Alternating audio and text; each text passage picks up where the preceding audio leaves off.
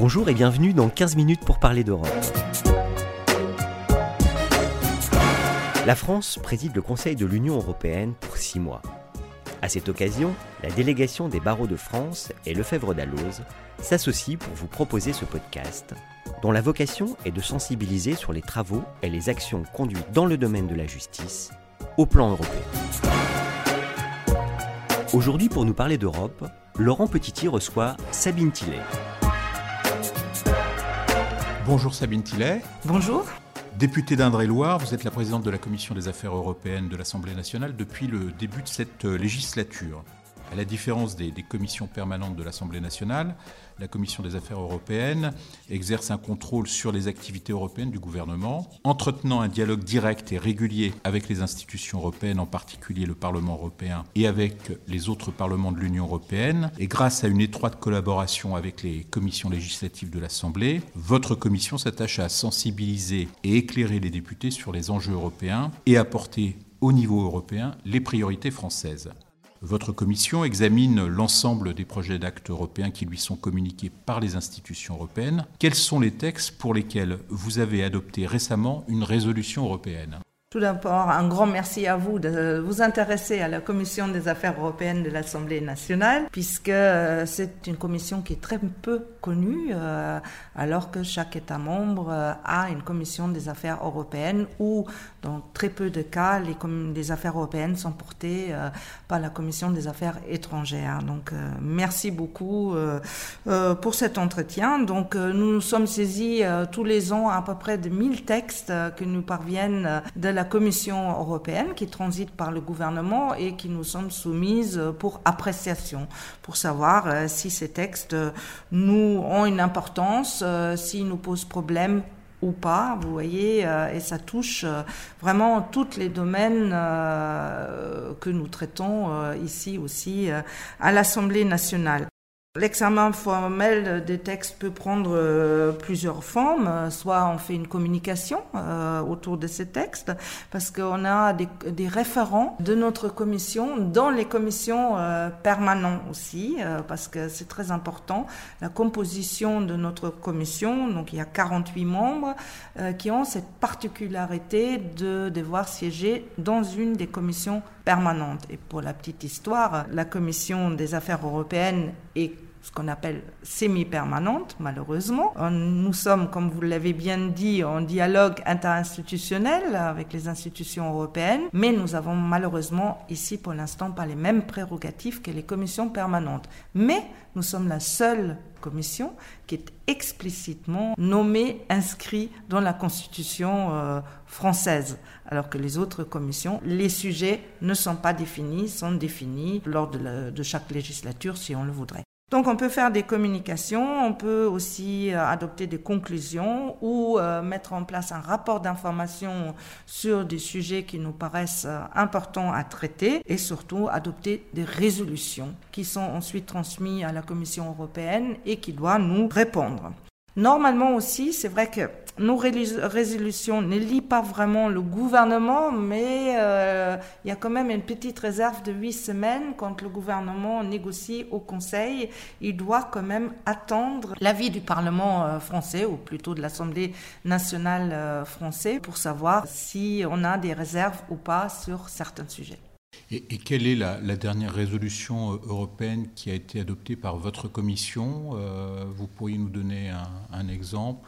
On a adopté plusieurs parce qu'il y a beaucoup de négociations actuellement en cours au niveau européen. Donc, on a une récente résolution sur le Digital Market Act et sur le Digital Service Act, euh, mais aussi sur la stratégie mobilité intelligente et durable, ce qui, quand même, la mobilité et le transport en général, euh, euh, c'est un sujet extrêmement important dans le cadre du changement climatique, hein, de, de, notre objectif d'arriver à une neutralité neutralité carbone en 2050, ou au moins réduire de 55% en 2030 par rapport aux années 90. Ça nous paraissait très important de nous positionner. Nous avons aussi adopté une résolution sur la BITD et les effets dans la taxinomie. Donc ça aussi, c'est un gros sujet. Comment maintient-on au niveau de l'industrie de la défense cette capacité de lever des fonds euh, auprès des banques? Gros sujet aussi euh, pour nous et pour la commission de défense en particulier.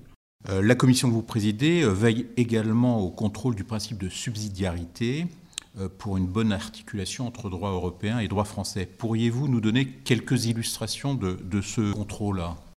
Alors bien sûr, ce principe de subsidiarité est très important et d'ailleurs euh, différemment utilisé. Euh, ça, je le vois quand je rencontre mes homologues des autres parlements euh, nationaux, différemment utilisé dans dans les parlements. Certains tentent de l'utiliser comme frein à l'intégration européenne, il hein, faut le dire aussi, alors que c'est plutôt un sujet pour bien partager les compétences, parce que c'est dans les cadres des compétences partagées euh, de l'Union européenne. On doit, c'est l'échelon le plus proche du citoyen ou le plus efficient euh, euh, qui doit agir suivant le sujet posé. Donc on doit l'utiliser bien plus de cette manière positive. donc c'est une procédure de réexamen des projets d'actes législatifs et on peut envoyer un avis motivé à la Commission. C'est par exemple un tiers euh, des parlements nationaux. C'est le fameux carton euh, euh, jaune. mais c'est pas très très facile d'obtenir en fait une concertation là entre les parlements nationaux. Donc du coup, cette procédure du carton jaune a été déclenchée qu'à trois reprises, a été assez peu utilisée. La procédure du carton orange, c'est la moitié des parlements nationaux qui dénoncent le non-respect de la subsidiarité. Donc ça, ça n'a jamais été euh, mis en œuvre. Mais il y a toujours des tentatives, par contre, hein, de, beaucoup de parlements nationaux de dénoncer ce, ce principe de subsidiarité. Donc il faudrait qu'on arrive entre nous à une plus grande coordination, le, cas échéant, mais je dis euh, positivement. Euh, donc peut-être faudrait-il prolonger le délai, parce qu'on n'a qu'un certain délai, pour permettre au Parlement de se coordonner, ou peut-être aussi euh, changer de logique et d'utiliser le principe de subsidiarité de manière plus proactive, positive, et de dire aussi de l'invoquer quand on considère que l'Union européenne ou les institutions auraient dû agir. Vous participez euh, également au développement de la, coopération euh, interparlementaire avec les, parlements des autres États membres et le Parlement européen, et vous prenez part à la COSAC, qui est la conférence des organes parlementaires spécialisés dans les affaires de l'Union des parlements de l'Union européenne. Pourriez-vous euh, nous faire le point sur ces échanges et ces collaborations? Alors la COSAC, c'est un lieu vraiment de, dialogue ou d'une coopération approfondie entre parlements euh, nationaux. Donc le rôle a été consacré par le traité de Lisbonne pour impliquer un peu plus les parlements nationaux. Et pour moi, c'est un point très important. Depuis que je suis rentrée dans cette fonction, je trouve que c'est les parlementaires nationaux qui sont le chaînon manquant dans la construction européenne.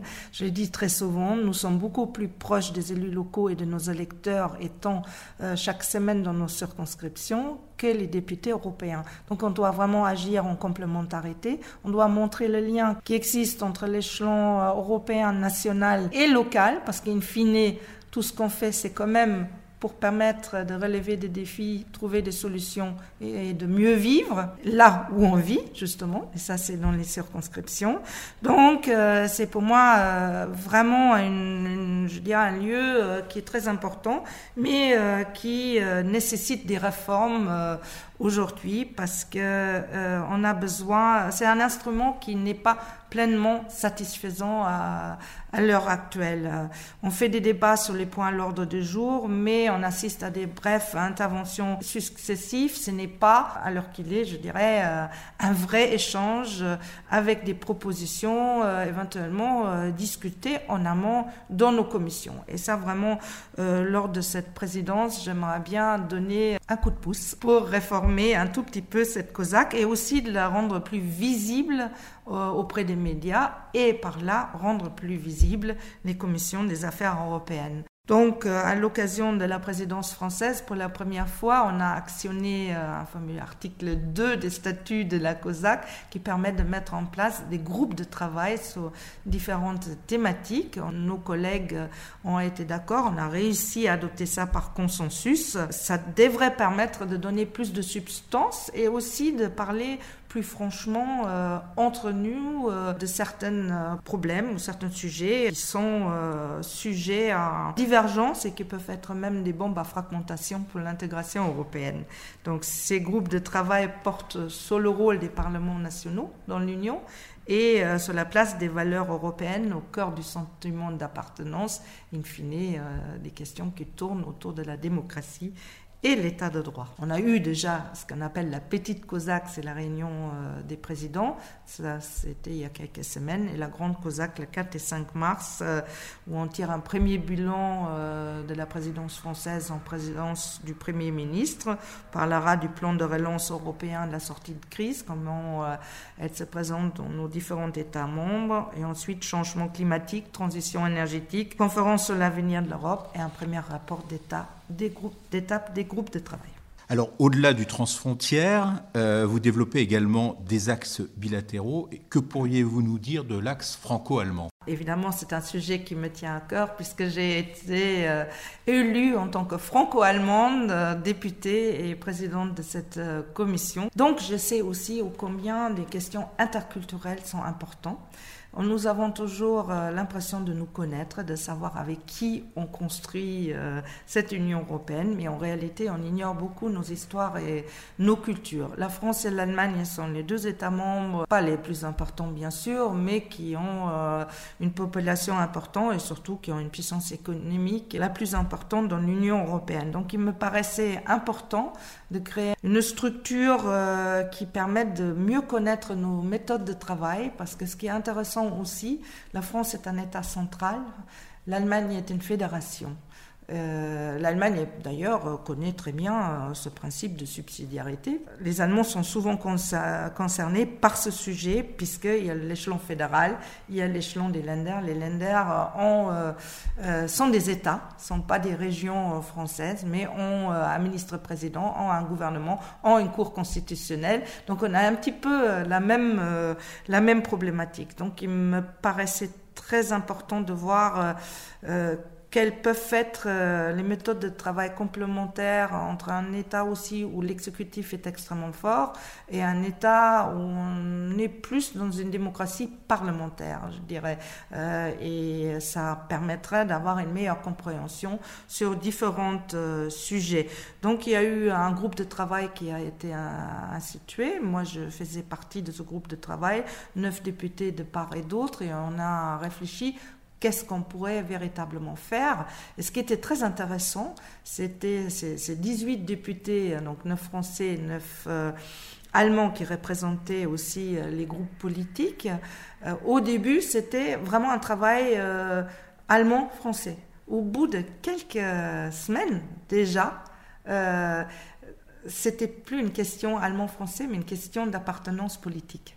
Et ça, c'était déjà quelque chose euh, que je trouvais extrêmement euh, positif. Et euh, finalement, on a réussi par l'accord parlementaire franco-allemand en 2019 la mise en place d'une assemblée parlementaire franco-allemand avec 50 députés de part et d'autre. Donc, c'est 100 députés qui reflètent les forces en présence dans leur assemblée d'origine et qui, qui couvrent aussi tous les champs politiques. Et la particularité, c'est surtout quand on adopte des, des contributions, des conclusions, c'est vraiment une expression franco-allemande. On a eu beaucoup de discussions autour de la manière de voter et on a réussi à se mettre d'accord sur le fait euh, d'avoir un vote euh, majoritaire, donc 51, qui ne tient pas compte de l'appartenance euh, nationale. Et donc ça devient vraiment une comme je disais, une expression franco-allemande, et qui permet aussi de bien mettre en avant des divergences, hein, parce qu'on a eu la phase de réconciliation, maintenant je dirais il est temps de se mettre véritablement au travail et de ne pas mettre sous le tapis ce qui nous sépare. On le voit bien quand on pense à la question du nucléaire, euh, par exemple, là il y a des grosses discussions au niveau de la taxonomie, euh, donc la classification euh, des activités économiques. Est-ce que le nucléaire, oui, on en a besoin pour la transition, les Allemands le refuse, les autres chaînes d'ailleurs aussi. Donc, mais il faut le mettre sur la table, il faut tenir compte de l'histoire, comme pour les questions de défense aussi. Et il faut se rendre compte que ben oui, il y a la différence interculturelle aussi. On n'a pas les mêmes priorités. Quand on parle d'industrie de la défense, les Allemands entendent industrie retombée économique. Nous, nous entendons défense et défense de nos intérêts. Au mois de novembre dernier, votre commission a adopté un rapport d'information sur la prise en compte des, des sujets européens dans les médias. Euh, quelles ont été vos principales euh, conclusions et recommandations? Le déclic pour ce rapport, euh, c'était le silence des chaînes françaises sur le discours sur l'état de l'Union de Ursula von der Leyen en, 2020. Ce constat concerne particulièrement l'audiovisuel. Il y a une place trop réduite de sujets européens dans la grille des programmes, trop faible présence aussi des chaînes françaises de radio-télévision à Bruxelles et une faible utilisation des images qui sont quand même mises à disposition de l'actualité euh, européenne. Et quand on sait qu'à peu près 61% euh, des citoyens s'informent quand même encore en priorité par les chaînes télévisées, il semblait que c'était quand même une question sur laquelle on devait se repencher parce que c'est pas nouveau. Hein, cette question, c'est un, vieux euh, serpent de mer où on entend un petit peu toujours la même chose déficit d'incarnation, déficit d'audiomat les, les citoyens ne s'y intéressent pas, etc. Mais euh, je pense que c'est pas tout à fait vrai. D'autant plus qu'il y a trois niveaux d'information. D'abord, il y a l'actualité européenne, il y a une pédagogie aussi autour des, institutions européennes. Euh, quand on me dit oh l'Europe c'est compliqué, c'est pour c'est pour ça aussi euh, qu'on se penche pas assez sur cette, ces questions. J'ai envie de dire quand vous arrivez dans la fonction de député, essayez de voir, euh, de comprendre rapidement comment fonctionne une commune, une intercommunalité, un département, une région, vous y ajoutez le pays et vous voyez où sont les compétences. J'ai presque envie de dire le triangle institutionnel européen est beaucoup plus facile parfois euh, à comprendre. Mais en tout cas, ce qu'on a identifié, euh, c'est presque une triple responsabilité. Il y a une responsabilité quand même des institutions européennes qui doivent faire un effort aussi hein, pour, euh, pour avoir une image un peu plus transparente, positive, peut-être plus politique aussi. Il y a une responsabilité euh, de la classe politique française. Nous-mêmes, ici à l'Assemblée nationale, nous ne rendons pas les enjeux européens suffisamment visibles et en tant que députés, euh, peut-être pas suffisamment dans nos circonscriptions et bien sûr des responsabilités aussi dans les rédactions euh, qui mettent souvent pas assez de moyens à disposition sur des sujets européens. Et aussi la formation, parce que la formation dans les écoles de journalisme, il y a certains qui proposent du cursus européen. Mais le problème, c'est qu'après, il n'y a pas de débouché forcément pour les étudiants euh, qui ont choisi ce cursus. Donc, en fait, il faut euh, utiliser euh, les moyens à tous les niveaux euh, pour, euh, pour euh, aller plus loin. Mais je pense qu'il y, a des, il y a des propositions qui sont sur la table, renforcer les obligations légales ou envisager la création d'un véritable statut de journaliste européen renforcer le contrôle parlementaire, rendre ici plus visible la commission des affaires européennes. aussi, je pense qu'on a besoin des débats sur des sujets européens, mais pas que à des moments où il n'y a plus personne au Parlement, mais euh, à des moments très importants comme avant euh, les conseils européens. Alors, une de vos dernières notes d'actualité avait été consacrée euh, à la situation de l'état de droit au sein de l'Union européenne. Alors, entendez-vous prochainement mener des auditions et poursuivre vos réflexions sur ce thème qui est au cœur de l'actualité? Oui, tout à fait, euh, parce que c'est ce sujet de l'état de droit et parfois la confusion qui est faite entre état de droit et démocratie, euh, c'est un sujet qui me paraît vraiment très important. Le problème, c'est que le mot état de droit déjà euh, parle pas à nos citoyens, euh, ça paraît très abstrait, mais en réalité, euh, il y a des, conséquences très concrètes. Quand vous avez des entreprises qui veulent investir dans un autre État membre, il y a une question de confiance qui se pose, une confiance mutuelle aussi entre nous ils doivent être sûrs de pouvoir avoir accès à une justice indépendante et libre. Donc le de l'état de droit quand on doit se positionner ensemble, particulièrement dans un monde qui est aujourd'hui instable, si on pense l'Europe d'une manière un peu plus géopolitique, moins autocentrée, on a terriblement besoin de cette confiance mutuelle entre nous, parce que sinon c'est une bombe à fragmentation et euh, on ne va pas pouvoir avancer. Mais on a besoin aujourd'hui peut-être de mieux définir l'état de droit parce que l'article 2 euh, euh, du traité sur l'Union euh, parle bien sûr de l'état de droit et des valeurs, mais c'est plutôt le Conseil de l'Europe, qui n'est pas une institution de l'Union européenne, qui, avec sa commission de Venise, a donné les éléments de définition. Mais je pense qu'il est temps aussi qu'on se mette un peu au travail entre nous, et comme je vous ai parlé de nos groupes de travail au sein de la COSAC, j'espère qu'on pourrait un petit peu avancer sur ce sujet qui, qui pour moi, sont d'une importance primordiale parce que partout, euh, il y a des voix divergentes qui s'élèvent, qui mettent en cause ces principes et, même chez nous. Euh, il y a certains candidats qui mettent en cause la, primauté du droit européen. Donc euh, tout ça, ça mine la confiance. Sabine Tillet, je vous remercie. Merci beaucoup à vous. 15 minutes pour parler d'Europe, c'est fini pour aujourd'hui. Ce podcast inédit, nous espérons susciter le réflexe européen. Nous espérons donc vous retrouver, plus nombreux encore, au prochain épisode. À bientôt.